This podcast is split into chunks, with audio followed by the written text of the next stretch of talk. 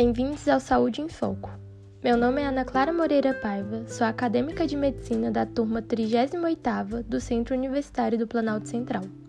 Junto com as alunas Ana Franco, Maria Júlia Vilela e Amanda Pires, iremos iniciar o nosso podcast sobre Síndrome do Ovário Policístico, ou mais conhecido como SOP, que é de grande relevância para nossa prática clínica. A Síndrome do Ovário Policístico é o distúrbio endócrino mais comum nas mulheres de idade reprodutiva, variando de 4 a 16% entre os estudos.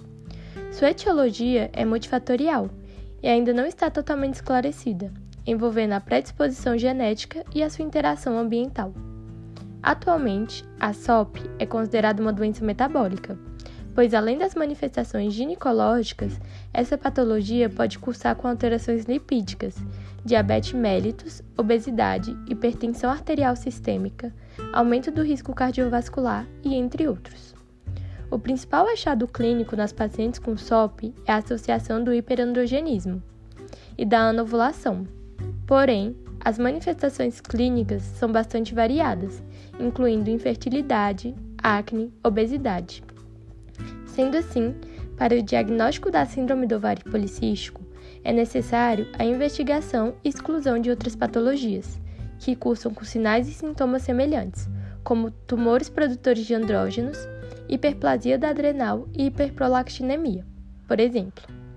É importante, então, que vocês saiam do podcast de hoje sabendo que é imprescindível a investigação das possíveis causas do hiperandrogenismo em pacientes que aparecem em nosso consultório. Isso é importante, visto que terá impacto na instituição da terapêutica adequada, que inclui a regularização dos ciclos menstruais, controle do hiperandrogenismo e distúrbios metabólicos, além da melhoria da qualidade de vida das pacientes.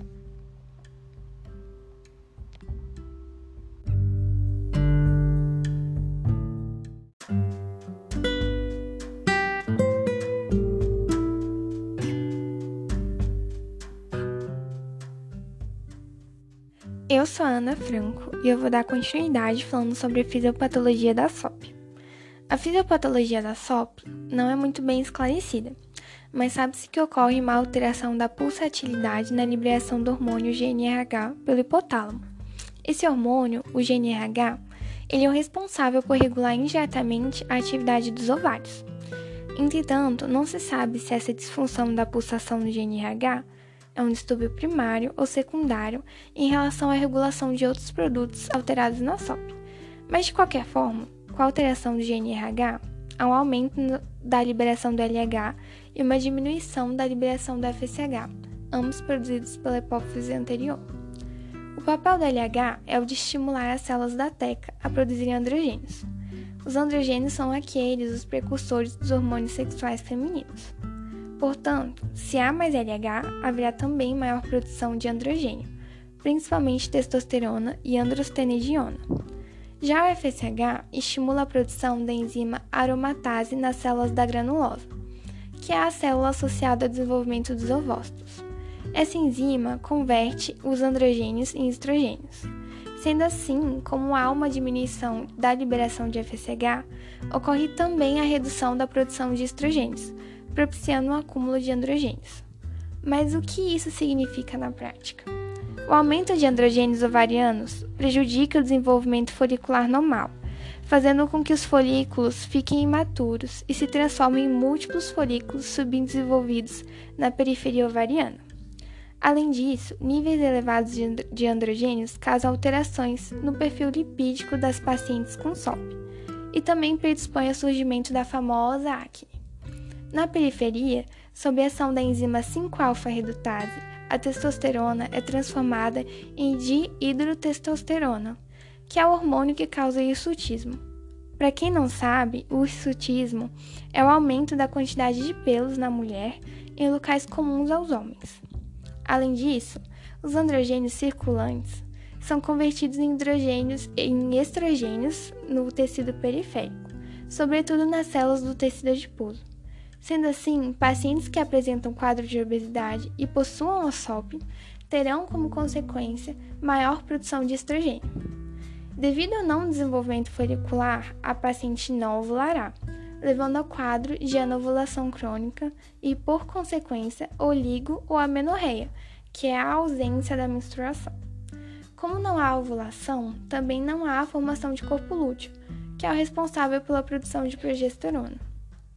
Devido ao aumento de androgênios e resistência à insulina presentes em algumas mulheres com SOP, ocorre a diminuição da produção da globulina ligadora de hormônios sexuais, que é a, que é a proteína produzida pelo fígado e é responsável pelo carregamento dos esteroides sexuais.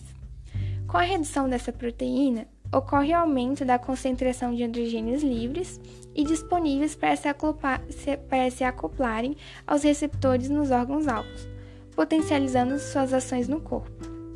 A resistência insulínica também é um efeito da SOP e pode ser responsável por levar à atresia folicular, que significa a morte dos folículos do ovário, aumento da produção de androgênios, diminuição da produção de SHBG, que é a globulina ligadora de hormônios sexuais, e na pele leva ao surgimento da acantose nigricans, que é o escurecimento localizado da pele em certas regiões.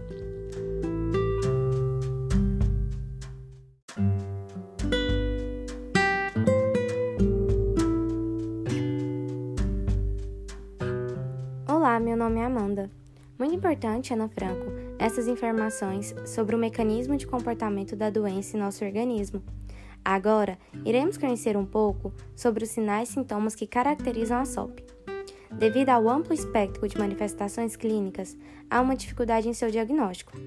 Em geral, as apresentações clínicas ficam evidentes anos após a puberdade, e entre elas estão a disfunção menstrual, hiperandrogenismo, disfunção endócrina, obesidade, neoplasia endometrial e infertilidade. Vamos conhecer um pouco sobre cada. Disfunção menstrual. Em mulheres com SOP, as principais disfunções são a oligomenorreia, a menorreia secundária e ou sangramento uterino anormal.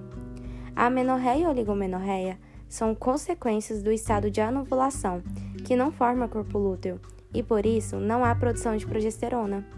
Já o sangramento uterino anormal se deve à estimulação do endométrio pelos estrogênios, sem contraposição da progesterona, levando ao surgimento de um endométrio espesso e instável, resultando em sangramento de intensidade e duração variável. Hiperandrogenismo. As manifestações do hiperandrogenismo na SOP é principalmente a acne, exurtismo e ou alopecia androgênica. A acne se deve ao bloqueio da abertura folicular por hiperceratose, que é a produção excessiva de sebo, a alopécia ocorre devido à ação da 5-alfa-redutase no folículo piloso, gerando queda de cabelo. Entretanto, a manifestação mais comum do hiperandrogenismo é o exurtismo, que é definido como a presença de pelos mais escuros e ásperos em padrão de distribuição tipicamente masculino. Disfunções endócrinas. Mesmo em pacientes com índice de massa corporal ideal, é comum na SOP a ocorrência de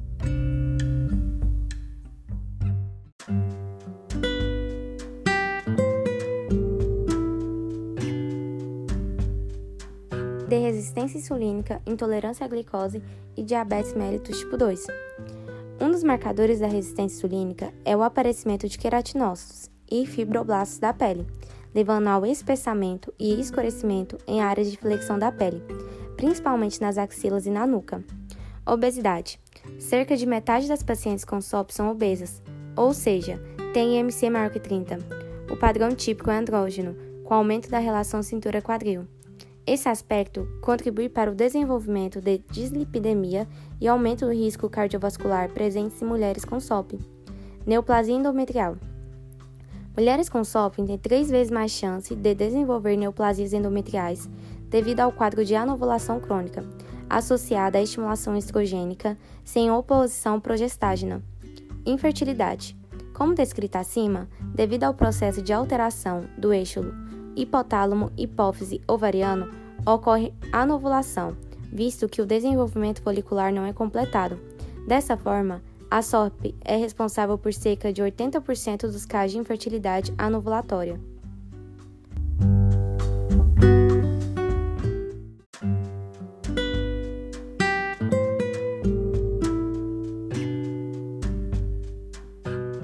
Olá, meu nome é Maria Júlia e vou falar sobre o diagnóstico da SOP. Como foi relatado anteriormente, a SOP é de difícil diagnóstico, porém, atualmente existem vários critérios que podem ser usados para o diagnóstico das síndromes ovários policísticos. O mais utilizado é o critério de Rotterdam. Segundo esse consenso, está presente pelo menos dois dos três critérios propostos para o diagnóstico: a oligomenorreia, hiperandrogenismo clínico e ou laboratorial e morfologia ultrassonográfica de policistose ovariana. Além disso, é obrigatório que outras doenças que causam hiperandrogenismo devem ser excluídas. Em exames complementares temos LH e FSH, normalmente virá com uma relação aumentada maior que 2, beta-HCG para exclusão de gravidez em pacientes com amenorreia, avaliação hormonal testosterona, androstenediona e SDHEA, que podem estar normais ou levemente aumentados. E também temos o SGBG, que estará reduzido devido à redução da sua síntese no fígado por ação dos andrógenos circundantes.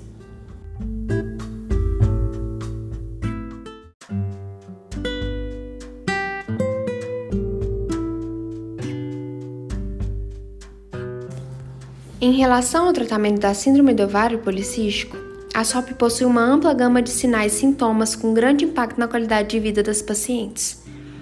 Por isso, o tratamento dos sintomas da SOP varia de acordo com as queixas de cada paciente, de maneira individual. Além disso, o tratamento precoce da SOP reduz a morbimortalidade por doenças cardiovasculares. O tratamento não medicamentoso é uma das principais queixas das pacientes com SOP, onde o sobrepeso e obesidade predominam. E para isso, como na população em geral, recomenda-se modificações no estilo de vida, com o cessar do tabagismo e do uso abusivo do álcool, além de prática de atividade física regular e alimentação saudável. A perda de peso está associada com a melhora da obesidade, dislipidemia, hipertensão, doença hepática gordurosa não alcoólica, apneia do sono e regulação endócrina. Na normalização dos ciclos menstruais, ocorrem evidências que apontam que a perda de peso melhora os índices de ovulação, contribuindo para a redução da infertilidade. Além disso, está relacionada à redução de abortamentos e doenças gestacionais, tanto fetais quanto maternas. Para o hirsutismo, medidas cosméticas como métodos de depilação e epilação também podem ser empregados.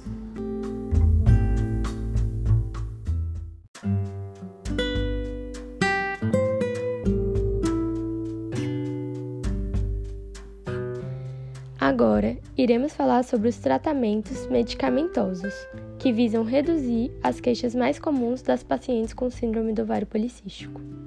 Para a irregularidade menstrual, é recomendado o uso preferencial de anticoncepcionais hormonais combinados, no tratamento das mulheres com SOP que não desejam gestar.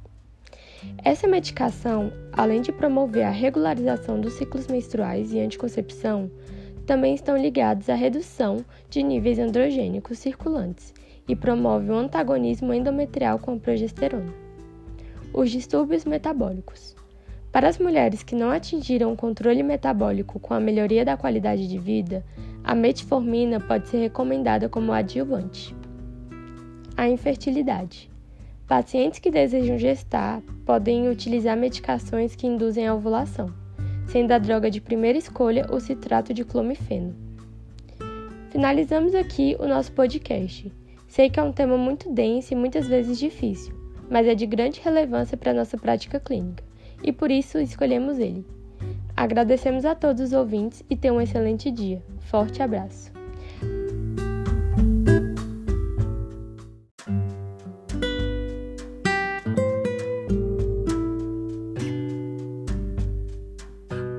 Referências bibliográficas utilizadas foram Ginecologia de Williams, edição 2, Achados ecográficos mais comuns em mulheres adolescentes, da Revista de Ultrassonografia da Sociedade Brasileira de Ultrassonografia 2012, volume 3, Gaiton, 17 edição, página 11, Ministério da Saúde, Frebrasco, Ginecologia Endócrina, Ginecologia e Obstetrícia da Frebrasco.